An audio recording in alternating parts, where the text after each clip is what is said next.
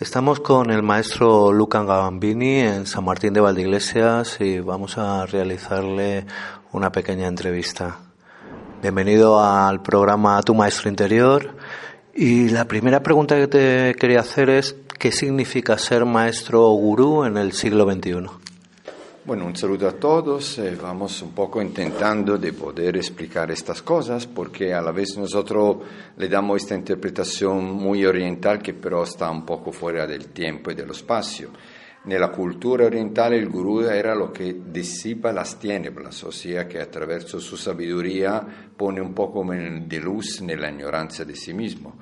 E in Occidente ora questo può essere nada más ser interpretato come un istruttore, un maestro, però sin algo di specialità particolare quanto come nel, nel desarrollo della coscienza di cada uno di noi.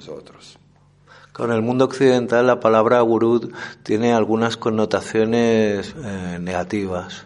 Un poco de, bueno, pues ser ahí un, el centro de atención, el, el poder. ¿Cómo se ve eso en, en este momento? Sí, hay un poco esta herencia de la en particular de la India, donde también recientemente varios gurús, lo que se, se definen gurú, han encontrado muchos problemas con la ley por abusos económicos, sexuales, todo esto. Pero para ver si uno es verdadero maestro hay que ver cómo se porta en la vida, en las cosas concretas, en relación al poder, al dinero, al sexo, a todas estas cosas, para ver si es verdaderamente un servidor de la humanidad o es una persona que se está aprovechando de otras personas. ¿Qué puede aportar a esta sociedad en constante estrés disciplinas como el yoga o la meditación? Estas son disciplinas, mejor dicho, medios muy antiguos, ya esto es bueno porque son experimentados, son medios que ya se han experimentado, para que una persona pueda vivir una vida un poco más tranquila, un poco más a gusto, un poco más centrada sobre sí mismo, con menos fluctuaciones de que la vida de, diaria te, siempre te, te tira de una parte, de la otra. Entonces estas disciplinas pueden ser muy buenas para las personas que quieren eh, encontrar un momento de paz, un momento de, silencio interior, un momento de flexibilidad del cuerpo y todo esto. Pero estos son medios. La cosa importante hoy es conocerse un poco más a nosotros mismos. El yoga, la meditación también puede ser medio para conocerse un poco mejor. La antigua pregunta que siempre el ser humano se ha hecho, quién soy, de dónde llego, dónde voy, que es la que mueve en el profundo, a la vez una angustia de vivir, una necesidad de descubrir algo. No tengo respuesta, pero puedo poco a poco aprender de mí mismo en desarrollo de mi, de mi vida para poder ayudar a los otros a acercarse un poquito más, cada vez más, a esta luz, a esta, a esta paz posibilidad de conocerse un poco mejor. ¿Qué significa la conciencia o la espiritualidad en un mundo como en el que vivimos, en el que bueno, la prisa, el individualismo, el materialismo tienen un papel predominante? Sí, es verdad, pero cada ser humano es hecho de un cuerpo físico, o sea, material, pero hecho también de emociones, energía, hecho de de mente, pero también cada ser humano tiene una necesidad espiritual, una necesidad de buscar algo más. Inconscientemente, conscientemente, conscientemente depende de la persona, pero esta necesidad de descubrir algo de sí mismo es de cada ser humano. Yo interpreto esta necesidad como una necesidad espiritual, de buscar algo más de la materia, de las emociones, de la mente, una necesidad de buscar algo que está en todos los seres humanos, en todo el mundo. Entonces sí, vivimos en esta materia, en este mundo muy egoísta, donde todo va para sí por este miedo a la vida, por este miedo a, la muerte. Poco a poco tenemos que educarnos a través de cultura y espiritualidad para tener un poco de menos miedo a la muerte, entonces transformarnos en seres humanos espirituales. Esta es la tarea de estos tiempos, una tarea difícil, pero tenemos tiempo, porque el momento histórico que la humanidad está viviendo en esta era, en esta era que los astrólogos llaman era de Acuarios, en esta era del saber, poco a poco nos ayudará a comprender algo para salir del miedo a la muerte, para salir del miedo a las diferencias, para descubrir una cosa muy sencilla, que somos una única raza, una única familia, una única humanidad. Hablas del miedo a la muerte, el gran miedo ¿no? del ser humano. ¿Cómo trascender ese miedo? Para trascender este miedo tenemos que conocernos un poco más. Nosotros somos formas en el espacio, en el tiempo, que vamos descubriendo algo de nosotros mismos, pero esto no es solo uno, no somos solo una unidad cada uno de nosotros, somos parte también de una humanidad, de una conciencia, hacemos parte de una conciencia de todo el universo, hacemos parte de una conciencia de todos, pero esto tenemos que aprenderlo poco a poco, saliendo de esta ignorancia, aprendiendo que sí, somos parte integrante de esta tierra, somos parte integrante de este sistema solar, de esta constelación, de esta conciencia de todo el universo. En el cambio de la forma, nosotros cambiamos de formas como el universo cambia continuamente. Todos los días nacen soles y mueren soles, todos los días nacen planetas, tierras y mueren. En toda esta transformación de nosotros como microcosmo y de este universo como macrocosmo, en este cambio de forma nosotros vamos cada vez aprendiendo más como que la necesidad de aprender algo no es solo de nosotros, es del universo entero. En esta panorámica mucho más amplia de la necesidad individual, podemos desarrollar una visión mucho más amplia de la cual nosotros somos parte. Esto, miedo a la muerte, poco a poco se va bajando. Son cambios de formas. Nosotros somos hechos de los mismos elementos químicos de nuestro planeta Tierra, de todo el universo, de cuando empezó el Big Bang siempre somos los mismos que vamos evolucionando. Pero tenemos ya 13.700 millones de años y todavía hemos necesitado este tiempo para llegar a esta forma espacio-temporal. Nos falta mucho para aprender todavía más. Después de 13.000 millones de años, ¿en qué, bajo tu punto de vista, en qué ha evolucionado el ser humano? Bueno, el ser humano en realidad tiene mucho menos tiempo, tiene como uno o dos millones de años, pero el universo tiene 13.700 millones de años, o sea, pasó de una conciencia mineral a una conciencia vegetal, a una conciencia animal y ahora estamos en la etapa de la conciencia humana, pero la evolución sigue, entonces habrá otro nivel de conciencia y de desarrollo cada vez más tiempo. Pero mira, es interesante que la conciencia mineral ha tenido muchísimo tiempo para evolucionar una conciencia vegetal. La conciencia vegetal menos tiempo para evolucionar una conciencia animal. La conciencia animal menos tiempo para realizar esta conciencia humana. La conciencia humana podemos decir que se ha realizado en el último uno o dos millones de años. Y somos muy jóvenes, muy niños en este desarrollo de esta conciencia humana. Entonces como niño vamos todavía buscando algo que falta un poco para poder tener una maturidad más, más desarrollada de nosotros mismos. Pero ya tenemos, hemos tenido muchos ejemplos de seres humanos particulares a lo largo de la historia de toda la humanidad, como el Maestro Jesús, el Buda, eh, Krishna y muchas otras personas, para que nos están enseñando más o menos lo mismo grandes personas que han podido ya conectarse con una conciencia superior y nos van indicando un camino. Todo el mismo camino nos están indicando. El camino para regresar a la unidad con sí mismo y con el todo. ¿Qué es la conciencia? Esta es una pregunta muy interesante porque también la ciencia se está preguntando mucho qué es la conciencia no encuentra una respuesta clara, y no hay una respuesta clara. Dice, ¿qué es la conciencia? ¿Dónde está la conciencia? Hasta que hace poco leí un artículo de, de tres filósofos de las ciencias que pensaban que la conciencia es algo íncito la profundidad misma de la materia, la parte subatómica. Entonces ellos haciendo esta, esta propuesta pensaban que entonces eh, esto es la conciencia es algo íncito de la materia que poco a poco se desarrolla, o sea, sale fuera de la materia misma. Dice, si todo el universo es materia, también hay una conciencia cósmica. O sea, poco a poco también la ciencia se está acercando a la espiritualidad, no a la religión, a la espiritualidad para comprender algo de nosotros mismos. Por ejemplo, la ciencia te dice que cómo funcionan las cosas, pero todavía se está interrogando por qué funcionan las cosas. Dice, la materia es energía concentrada, pero ¿por qué esta energía se mueve con leyes cósmicas bien, bien precisas, leyes físicas? leyes que formulan a que el universo sea como es, como lo vemos nosotros. Pero una pequeña variante de esta ley física constante cósmica, el universo sería totalmente distinto. Entonces los científicos dicen, ¿y por qué es así? ¿Quién que puso esta ley? ¿Por qué esta ley es y no otras?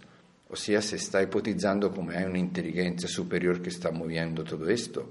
Y a poco a poco vamos intentando de entender qué es la conciencia. O sea, el darse cuenta de todos, el darse cuenta de todos. De alguna manera, todo lo que nos rodea tendría una conciencia particular. En esencia es una única conciencia, en presencia no. O sea, una piedra en, esencia tiene la misma conciencia única de todos, pero en presencia está desarrollando una conciencia mineral. Un árbol en esencia es la misma conciencia de todo el universo, pero en presencia está viviendo una experiencia de una conciencia vegetal y así para todos. Hay una conciencia particular en la presencia, ma esencia es la misma conciencia única de todo el universo. Has hablado de religión. En una sociedad como la española, en la que la religión cada vez tiene menos, eh, la gente tiene menos interés por la religión, eh, ¿qué diferencia hay entre religión y espiritualidad? Que la espiritualidad es algo muy natural de cada ser humano. La espiritualidad hace parte de la natura humana, de cualquier persona, más o menos manifiesta, como decía antes, más o menos consciente o inconsciente. La religión es la institucionalización de la espiritualidad de los seres humanos. El problema es que la religión, en su forma de institucionalizar esta necesidad espiritual del ser humano, te da dogma, doctrina, te da un credo, y esto a la vez, en vez de juntar los seres humanos, los separa, porque una religión dice mi Dios es mejor del tuyo, o mi Dios es el verdadero Dios, el tuyo no es un verdadero Dios. Entonces, esta necesidad de institucionalizar a lo largo de los siglos de la historia de la religión ha más dividido que juntado la humanidad. Pero la espiritualidad es algo muy natural, como tenemos un cuerpo físico, tenemos una necesidad espiritual. De hecho, no hay ninguna sociedad que no tenga algún tipo de espiritualidad. No existe ningún ser humano que no necesita esto, pero esto se puede expresar en varias formas. Por ejemplo, la necesidad de descubrir algo de sí mismo se puede dar vuelta a una necesidad de un poder, a una necesidad a la vez de, de ganar este miedo a la muerte con cosas muy feas, muy feas. Pero en el fondo es todavía una necesidad de buscar algo más, que depende de cada uno, si esto va por arriba o va por abajo. Tal vez la, espiritualidad sea una experiencia eh, individual, individual y la que hay que experimentar, a diferencia un poco de, de la fe. Es que la espiritualidad no tiene relación con la eh, con la moral, por ejemplo. Esto es entonces eh, nos puede crear algunos problemas de interpretación. Por ejemplo, una persona que no cree en nada puede ser un ser humano espiritual, una persona que en la vida se porta muy bien, que respeta a los otros, que no hace mal, que tiene valores, que tiene principios. Puede ser una persona que no cree en nada, no cree en Dios, que no es religioso ni nada, pero en su forma de, eh, vivir es una persona espiritual. O sea, la espiritualidad no es que es algo religioso, ni moral, ni estos. Es un puente, podemos decir que la espiritualidad es un puente para el misterio de nosotros mismos, un puente por el divino, lo sagrado, depende como uno qué palabra quiere utilizar. El camino de la meditación es un camino antiquísimo de acceso a esa, a esa espiritualidad. ¿Cómo, ¿Cómo se vive la espiritualidad desde la meditación? La meditación es un medio, depende cómo se usa. Por ejemplo, ahora va muy de moda el mindfulness. Pero mindfulness nada más es un sistema muy bueno para tranquilizar la mente, para sentirse menos estresado y todo, pero no tiene ninguna connotación espiritual. O sea que la espiritualidad, la, perdón, la meditación es un medio, depende en qué forma se usa. En Oriente el sentido de la meditación es la búsqueda profunda de sí mismo, más allá del cuerpo, de la emoción, de la mente, e encontrar la verdadera esencia de cada uno. Esto era el sentido oriental de la meditación, encontrar esta unidad profunda con esta esencia de sí mismo. En este sentido es un camino espiritual, pero nada más puede ser que la meditación se puede utilizar para relajarnos, para quitar los estrés o todo, o lo puede utilizar un killer para hacer más frío cuando tiene que matar a una persona. Son instrumentos, depende cómo se usan. ¿Qué consejos nos puede ofrecer para vivir de una manera más consciente y plena?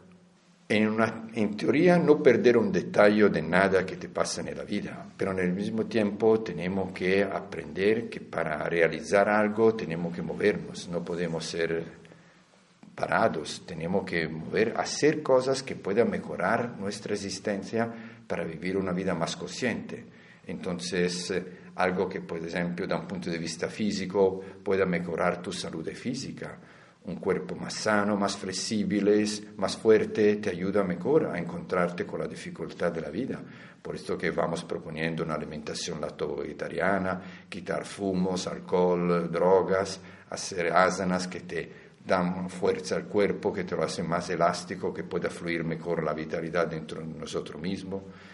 Y también vivir una vida nella búsqueda della bellezza, dell'armonia attraverso l'arte, attraverso il culto della naturaleza che sta in questa meraviglia alrededor de nosotros, estudiar, cultivar la mente, hacer, buscar materias que te pueden ayudar mucho a comprender, como filosofía, sociología, psicología y muchas otras cosas que te pueden poner en relación de la enorme capacidad que tiene el ser humano de experimentar la vida en in forma muy diferente l'una dall'altro. O sea que en la vida hay que ponerte en marcha para que tú puedas cambiar en el sentido de encontrar mejor capacidad de aprender y de no perder un detalle de todo lo que está viviendo. Vivir en el famoso aquí y ahora. Sí, pero mira, el aquí y el ahora es un punto, es el presente, que es una cosa un poco rara porque habla de todo lo que era el pasado que ya no existe, de todo el futuro que todavía no existe, para este instante que todos vivimos del presente hecho de dos cosas que no existen. Entonces es una relación del tiempo un poco rara, pero el tiempo también es algo misterioso que también la ciencia no sabe bien cómo ponerse frente a este misterio del tiempo, del presente. Un místico diría que el tiempo no existe. Sí y no, depende de a qué punto de vista se ven las cosas, porque si yo, por ejemplo, tengo que comprender algo de mí, tengo que ver de dónde llego, todo el camino que he hecho para, para comprender qué soy hoy. En este presente, como yo veo todo el camino que he hecho, también veo, veo un sendero frente a mí, veo una ruta también de mí. Entonces, eh, no existe en el sentido que es algo hecho de dos cosas que no existen, como el pasado y el futuro pero el presente da otro punto de vista es la única cosa que puede existir. Has hablado de cultivar la mente. Tal vez no también deberíamos de cultivar el camino del corazón. Bueno, esto es otra cosa. La, la, la mente es muy necesaria para que yo pueda tener una visión clara de lo que está alrededor de mí pero como yo vivo este presente, como yo vivo este camino, depende mucho del corazón, o sea, depende mucho del amor. Esto, mente y corazón son dos cosas, las dos muy necesarias. pero habitualmente vivimos en la mente de forma constante, eh, en esa razón que nos condiciona constantemente y, y no siempre sabemos escuchar ese, a ese corazón, ese amor. Sí, pero tenemos también que interpretar un poco qué es el amor, porque a veces en nombre del amor hemos hecho cosas horribles. Muy manoseado esa palabra. sí, es abuso, un abuso de palabra.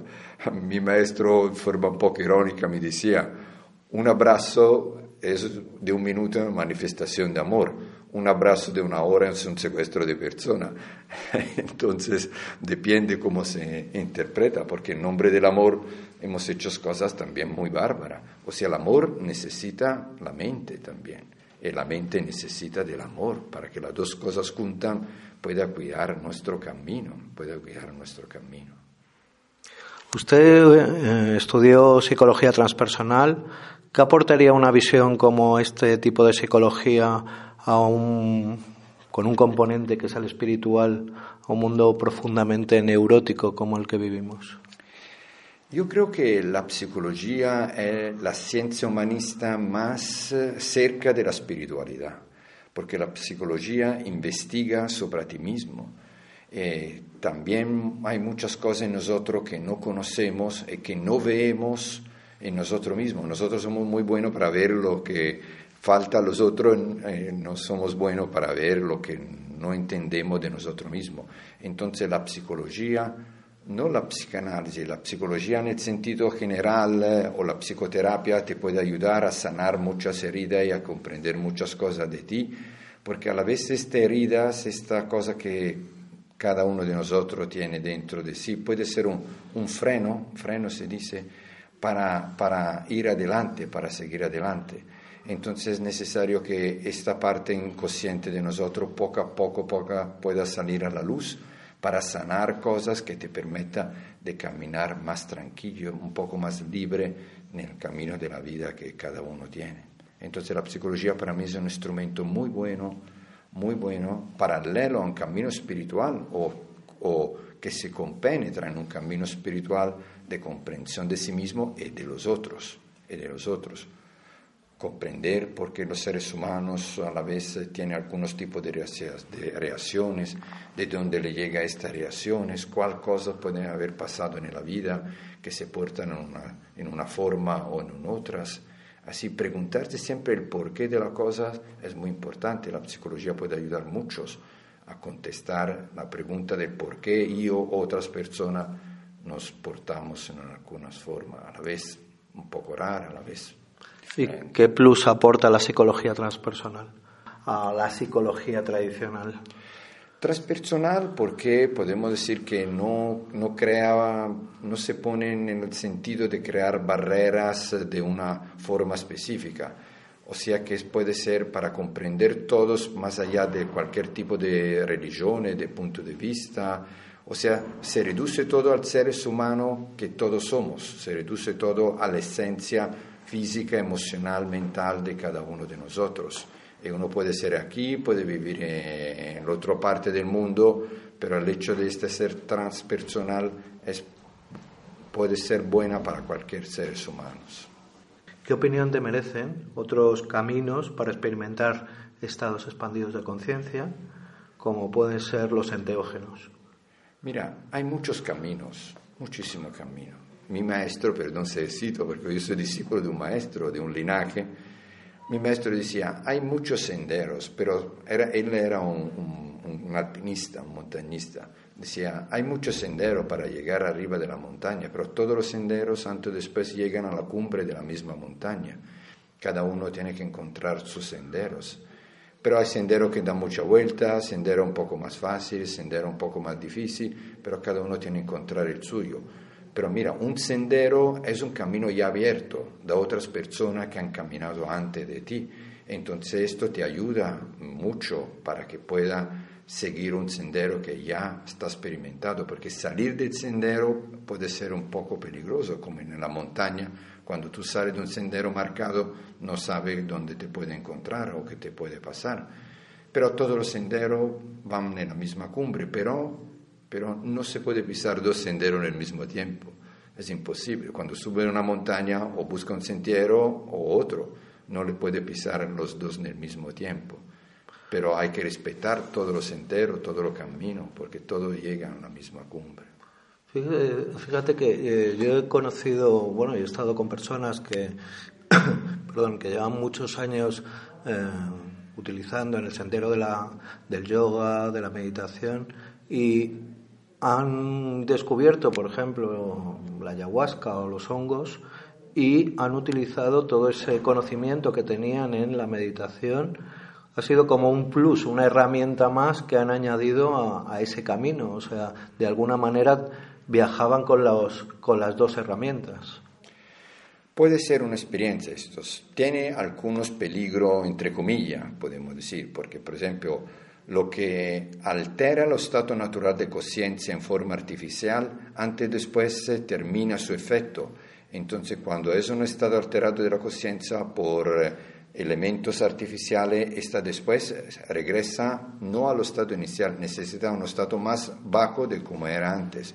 Entonces cada vez tú necesitas algo más para experimentar otra vez algo superior y cada vez hay este efecto up and down que a lo largo se puede transformar en una dependencia que puede ser peligrosa. El desarrollo de la conciencia en forma natural necesita mucho tiempo para que tú puedas comprender, pero te da una base más fuerte para vacar, no eliminar del todo el peligro que cada sendero tiene, porque cada sendero en sí mismo es un peligro, tiene peligro, hay que estar consciente de esto. Yo cuando visité la India, una de las cosas que me llamaron profundamente la atención eran cómo los los yogis eh, eh, pues eh, utilizaban la marihuana de una manera tan, tan profusa, tan habitual, para llegar a esos estados de, expandidos de conciencia, a esos estados tan profundos de, de meditación. Experiencias, son experiencias. Por ejemplo, en México se usaba el peyote, pero aquí también se ha creado después eh, un mito que ha creado muchísimos problemas y ha matado a muchísimas personas. Los, chamanos, los, chamanos de México, por ejemplo, utilizaban el peyote una o dos veces al año, dentro días de ceremonias particulares que duraban dos, tres días, a la vez una semana, le ponían un poco de, de estos hongos para vivir un estado alterado de conciencia dentro una protección, podemos decir, de un rito que hacían una vez al año o dos veces al año. Pero esto ha creado un mito y así muchas personas se fueron allá tomando peyote, no digo todos los días casi, hasta que se mataban, hasta que se mataban. Son formas para este desarrollo de la conciencia, sí, pero son formas un poco artificial que hay que tener mucho cuidado por cómo se usan. Cambiando de, tema, eh, los niños y los jóvenes son nuestro futuro. ¿Sería positivo incluir eh, conocimientos, disciplinas como puede ser la meditación o el yoga en ese desarrollo integral de, nuestros jóvenes?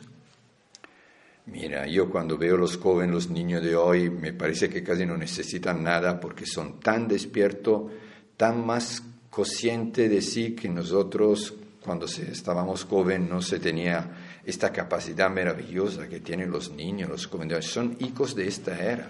Tienen una capacidad psíquica de captar cosas que nosotros soñábamos cuando se tenía su momento, su momento esta edad que tienen ellos. Pero sí, hay forma, pero para niños, de más que meditar, de escucharse en silencio, de hacer asana, yoga en forma más dinámica para ellos, para que puedan comprender esta capacidad, estas técnicas de poder tener más eh, fuerzas, más confianza en sí mismo. Pero estos niños que son el futuro son, tienen capacidades increíbles.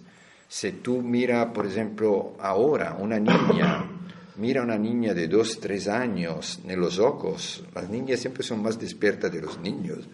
Tú miras en los ojos y le dices, hola chiquita, ¿cómo estás? ella te mira con los ojos abiertos por 30 segundos sin hacer nada, muy seria.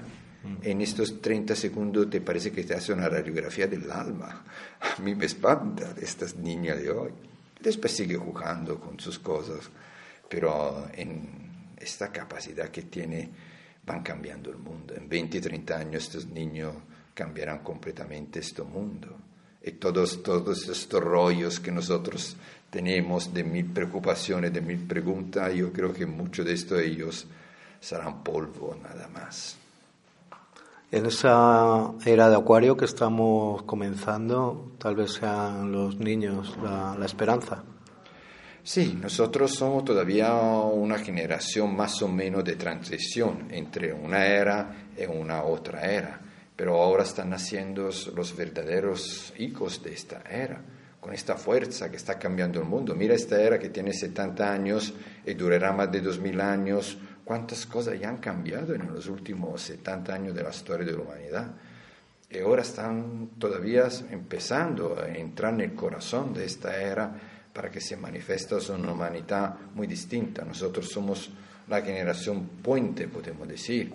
tra la era del creer y la era del saber. Nosotros hemos debido romper esquemas, forma de vivir para buscar algo más que las generaciones nuevas encontrarán con forma mucho más nueva, mucho más interesante. Por ejemplo, ya la psicología habla de una sociedad líquida, o sea, una sociedad donde la pareja como era antes no, no, funciona, donde las relaciones sociales se mezclan muchos en una forma líquida, o sea, que experimentan varias formas que a la vez fracasan, a la vez encuentran éxito, y así como por ejemplo los adolescentes de hoy viven una sexualidad líquida, donde ya no hay el puro hombre macho, la pura mujer de la casa, así, experimentando mil formas de su sexualidad, experimentando sin límites cualquier cosa para comprender algo, para experimentar algo. Y la llaman sociedad líquida, la llaman sexualidad líquida, es interesante este término, ¿no? Transiciones, transiciones. Tal vez nunca en toda la historia de la humanidad haya sido tan necesario esa transformación de, de seres humanos. De lo que conocemos, no, absolutamente no. La humanidad ha cambiado más en los últimos 70 años que en toda la historia conocida, conocida de la humanidad. O sea, cuando cambiaban algo en otra sociedad, en nuestra cultura, era por cosas que el ser humano no podía enfrentarse, como cambio climático, como temblores, vulcanos, meteorites, cosas así. Pero este cambio es un cambio de la humanidad propia, sin otras cosas. Una humanidad que está cambiando en una forma cada vez más eh, impresionante, y que para muchos que, por ejemplo, tiene una edad mm, que son un poco mayor, le, da, le espanta mucho todo este cambio, porque la estructura psíquica de las personas mayores no, no comprenden todo este cambio, no aguantan todo este cambio. Es como tener una computadora de hace 30 años y le queremos poner eh, algún sistema operativo de hoy que no, no entra, no funciona. Entonces nosotros tenemos un hardware un poco pasado eh, eh, con software que cada día son más amplios y más complejos, y más complejos. No quiero faltar de respeto a ninguno con esta, es un ejemplo así, claro. Es una realidad, sí, desde luego. Habitualmente el ser humano cuando ha habido grandes cambios, eh, tanto sociales como a nivel personal, casi siempre vienen a través de eh, hechos eh, traumáticos que nos transforman. ¿Crees que en ese momento la humanidad está ah, en el punto de experimentar esos hechos traumáticos que nos transformen como sociedad y como seres humanos? Mira, la humanidad, el ser humano siempre, siempre ha tenido en sí la posibilidad de ser destructivo o creativo, siempre. Esto hace parte del desarrollo de la conciencia. Es un ciclo. Es un ciclo, pero, pero tenemos la posibilidad de escoger si vamos por la parte destructiva o por la parte creativa. Por eso que estamos aquí, estamos haciendo lo que estamos haciendo, sino que valía la pena de hacer tanto esfuerzo.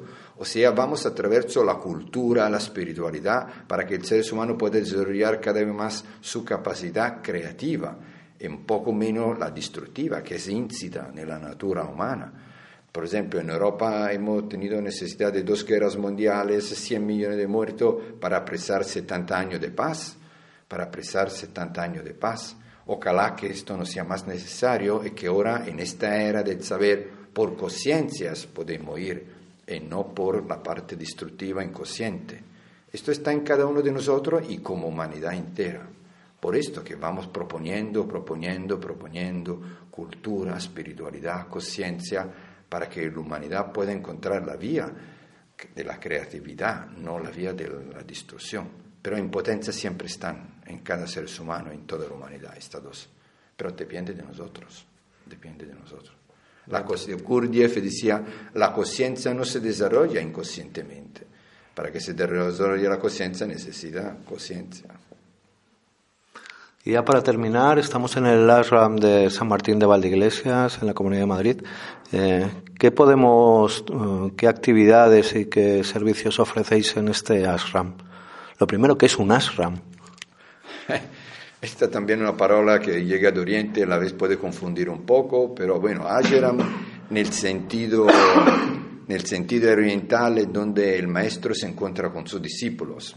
Es el sentido oriental, pero un ashram puede ser entonces un maestro bajo de un árbol que habla, habla con sus discípulos. En este caso nosotros vamos experimentando un estilo de vida un poco distinto. Llegamos aquí, por ejemplo, el fin de semana, nada más vamos experimentando eh, actividad, como se decía antes, de yoga, de meditación, algún estudio particular que puedan ayudarnos, compartimos experiencia entre nosotros, hacemos actividad práctica para mejorar aquí la instalación, si hay algunos trabajos que hacer o por ejemplo vamos eh, también intentando algunos de nosotros un cultivo de árbol o de planta que pueden servir eh, para frutos, para cosas como estos, y nada más eh, a la vez una necesidad de regenerarnos, de, de, de encontrar un lugar tranquilo donde no se hace nada de quien sabe raro particular para vivir con la capacidad de reconocernos que somos hermanos, que somos una familia,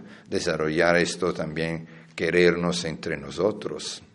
Nada más, nada más de raro.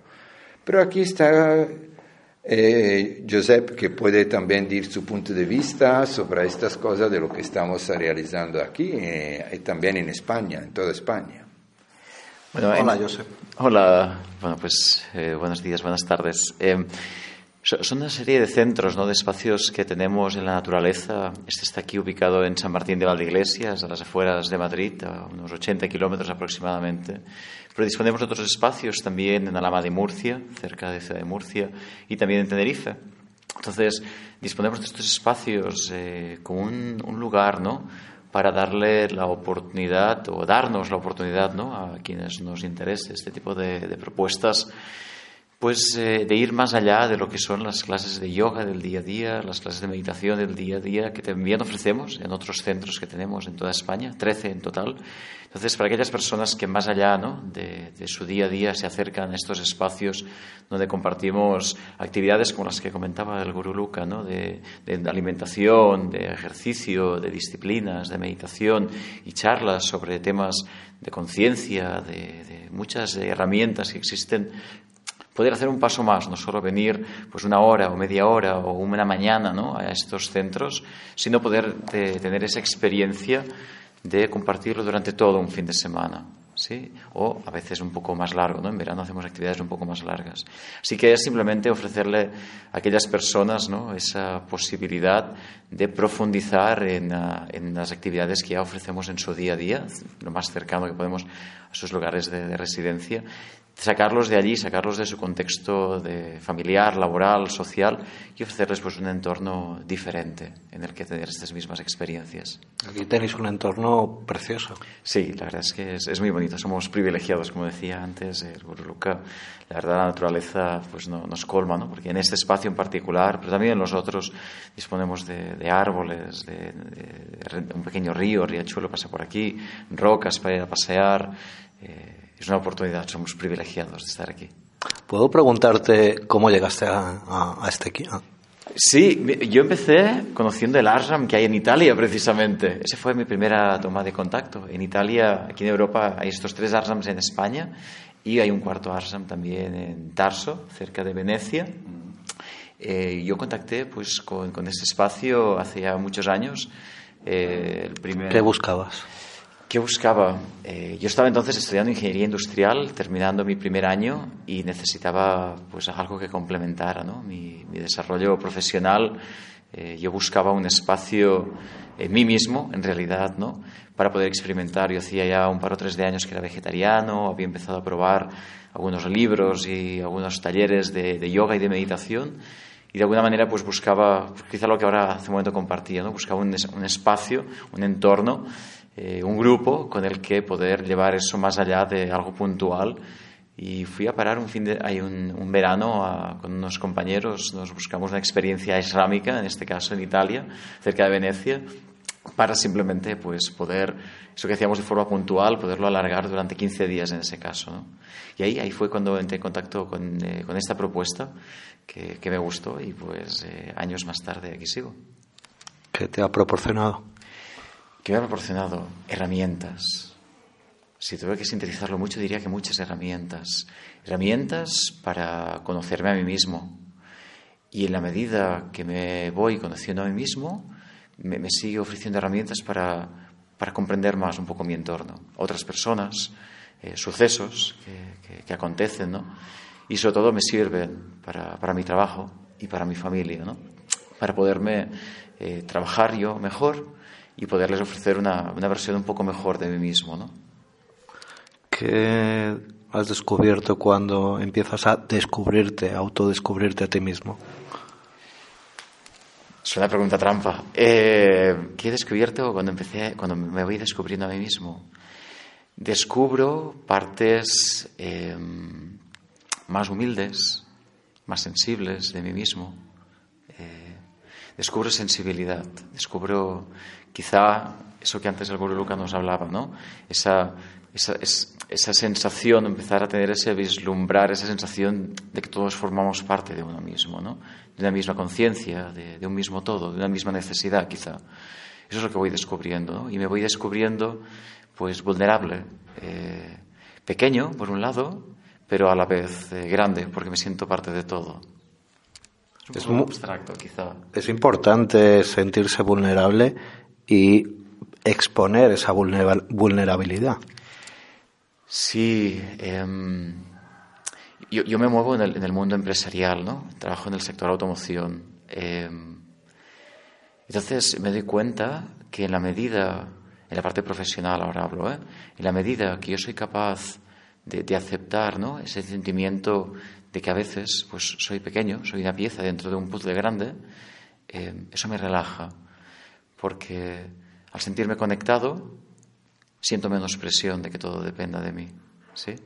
Entonces, en la medida que soy capaz, ¿no? de poco a poco, a través de las disciplinas, de llevar, pues antes nos hablaba de la propuesta, ¿no? El Guru Luca, llevar una alimentación un poquito más sana de la que llevaba hace un tiempo, el, digamos, reducir o, si se puede, eliminar ¿no? ciertas eh, sustancias, el, el, irnos puliendo, el irme puliendo a mí mismo, me va conectando con una parte más, más humilde de mí mismo, ¿no? más, más sencilla. Eh, menos compleja. Entonces, en la medida que yo soy un poco más sencillo conmigo mismo, puedo ser más sencillo a la hora de tratar con los demás, ¿no? Que no simple, ¿eh? sencillo. Y en la medida que soy capaz de, respetarme un poquito más a través de esa humildad, mis propios procesos, aceptar pues, mis taras, mis vicios, eh, que no soy perfecto, me resulta más fácil también aceptarlos en los demás, ¿no? Eh, en, en mi hija, en mi pareja, también en compañeros y compañeras de trabajo. Esto es un tema importante. Yo pienso que una persona, cada vez que se siente un poquito más segura de sí mismo, y no estoy hablando del ego, estoy hablando un poco como decir que encuentra su espacio-tiempo de su vida, del aquí y del ahora, entonces encuentra un poco más de seguridad de sí mismo, se vuelve más sensible, o sea, baja su defensa porque con esta seguridad ya dice, ¿de qué? No tengo miedo, cada vez el miedo se baja y yo me vuelvo más sensible, más abierto a los otros, porque no, no necesito más tanta defensa. Cuando una persona se pone, tiene miedo de lo que está alrededor, es porque está débil con sí mismo, entonces pone mucha defensa, es muy natural pero poco a poco que yo me siento un poco más seguro, un poco más fuerte de mí mismo, no tengo que demostrar nada esta fuerza, pero esta fuerza me permite de bajar esta defensa y abrirme a todos, a todos. Podríamos decir entonces que eh, eso, la humildad es un signo de fortaleza. Absolutamente sí, absolutamente sí. Una persona muy humilde es sencilla, no humillación. La humildad es algo muy natural porque cuando uno es fuerte no tiene que demostrar nada a ninguno, está en paz con sí mismo y se abre, se abre, se abre a todos, eh, a todo lo que la vida le da, a todo lo que la vida le ofrece, seres humanos, experiencias, así. Quería preguntarte, Josep, ¿qué papel tiene la disciplina en este camino? Bueno, según cada quien, ¿no? Pero si me preguntas a mí, para mí juega un papel importante, porque las disciplinas ¿no? que, pues, que proponemos ¿no? dentro de, esta propuesta son un pequeño buffet libre. ¿no? Es decir, cada quien se le, se le ofrecen posibilidades para que vaya encontrando aquellas con las que mejor resuene. Pero elijas las que elijas, en la medida que al menos yo he ido encontrando disciplinas que me sirven, me permiten irme puliendo. ¿sí? Es decir, ir soltando cosillas que ya no necesito. En el ejercicio físico voy soltando toxinas, por ejemplo, voy soltando rigidez, voy soltando determinadas cosas y vas adquiriendo otras cosas. ¿no? En el ejercicio físico, por ejemplo, pues tono muscular, flexibilidad, ¿sí? Em, una circulación más sana, un sistema inmune más, más potente. Pero esto lo podríamos extrapolar ¿no? aspectos emocionales o mentales que antes pues, el Guru Luca nos, nos hablaba. ¿no? Entonces, las disciplinas en cada uno de, las, de los niveles, ¿no? físico, mental, emocional y también espiritual, eh, nos van fortaleciendo. Y pues un poco pues, volviendo ¿no? al, al, planteamiento que hacía hace un momento el Gurú, en la medida que uno, al menos, al menos yo, ¿no? hablo por mí, en la medida que yo me voy sintiendo más fuerte desde dentro, puedo relajarme más afuera. Y en la medida que me relajo fuera, me es más fácil ir fluyendo, ¿no? Esa, ese fluir sea de forma más natural, ya no, ya no me estreso tanto, no me exijo tanto. Y eso hace que no estrese tanto a los demás y que no les exija, exija tanto a los demás. Pues con eso ya es bastante. Ya es bastante, ya es bastante. Yo recuerdo el, el maestro Marcelli, ¿verdad?, que nos decía, miren, si pueden hacerse cargo de sí mismos, ya es una gran contribución a la sociedad, ¿verdad? ya es una gran contribución a la sociedad. Tal vez estamos un poco acostumbrados a eh, adoptar en muchos casos un papel victimista, ¿no? Eh, eh, dejamos la responsabilidad de nuestro bienestar en, en, terceras personas, de nuestro bienestar físico, de nuestro bienestar emocional, etcétera. tal vez este sea un camino de autorresponsabilidad. Sí, definitivamente. Y las disciplinas te, aportan herramientas para atender esa autorresponsabilidad, que depende de ti. Depende de ti. Es la hora de terminar de dar la culpa a los otros sobre nuestra vida. Damos la culpa al gobierno, al diablo, a Dios, a, la esposa, a la esposa, al, al dueño del trabajo es la hora que cada uno toma responsabilidad sobre su vida, porque cualquier cosa que le pase en la vida es una forma de aprender algo, de aprender algo. Entonces cada uno tiene que, cada vez que toma un poco más fuerza y conciencia, aprender a hacerse responsable de sí mismo. Yo soy un poco de la opinión de que la vida uh, siempre nos trae eh, lecciones que aprender. Eh, y que habitualmente cuando creemos que lo estamos pasando muy mal, porque nos ha ocurrido alguna desgracia, porque las cosas no nos salen como deseamos, lo que realmente tenemos delante son lecciones que, que aprender. ¿Estáis de acuerdo con esta visión? Eh, sí, sí, sí. Al final eh, tengo la sensación ¿no? de que la, finalidad última de, de, todo este experimento, ¿no? el que estamos, le llamamos vida, es el crecimiento, ¿no? el desarrollo de la conciencia individual que suma a la conciencia colectiva. Así que sí, digamos que nosotros mismos, en un aspecto más amplio, nos damos oportunidades para, para crecer y, y contribuir.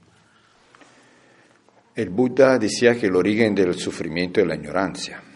Entonces, cuando pasa algo que no, que no hace sufrir mucho más allá del aspecto moral, educativo, que, que todo cultural que tenemos, de fondo, de, de fondo es una ignorancia sobre nosotros, sobre la vida, sobre la ley que, que nos permite de evolucionar.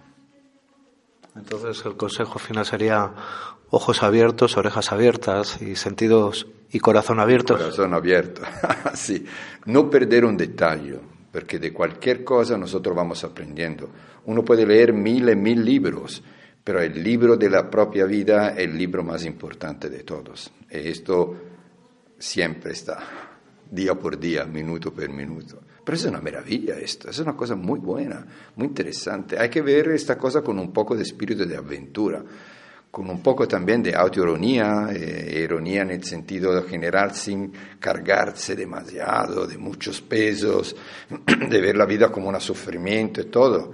La, para mí la espiritualidad es vivir feliz, eh, o hasta donde es posible una vida serena, una sonrisa sobre los labios. Nosotros llegamos a un concepto cultural de donde la espiritualidad es sufrimiento, cosa seriosa, todo esto. Esto es un baño de lágrimas. Ah, sí. sangre, sudor, lágrimas, ¿no? Sí, sí, sí. Ya no, ya vamos cambiando un poco este aspecto que es cultura, nada más cultura antigua, para descubrir que un ser humano espiritual es un ser humano feliz, un ser humano como los otros, un ser humano que aprovecha también de las cosas buenas que la vida le ofrece. ¿Y por qué castigarnos? ¿Por qué pasarlas mal cuando podemos vivir un poco mejor conscientemente, sin lastimar a los otros? Una especie de gozo consciente. Así es, así es sin lastimar a los otros. Pues muchísimas gracias, Luca. Muchísimas gracias, Josep. Ha sido un verdadero placer conoceros. Hasta otra. Para mí, muchísimo más placer. Un placer. Hasta la próxima. Gracias.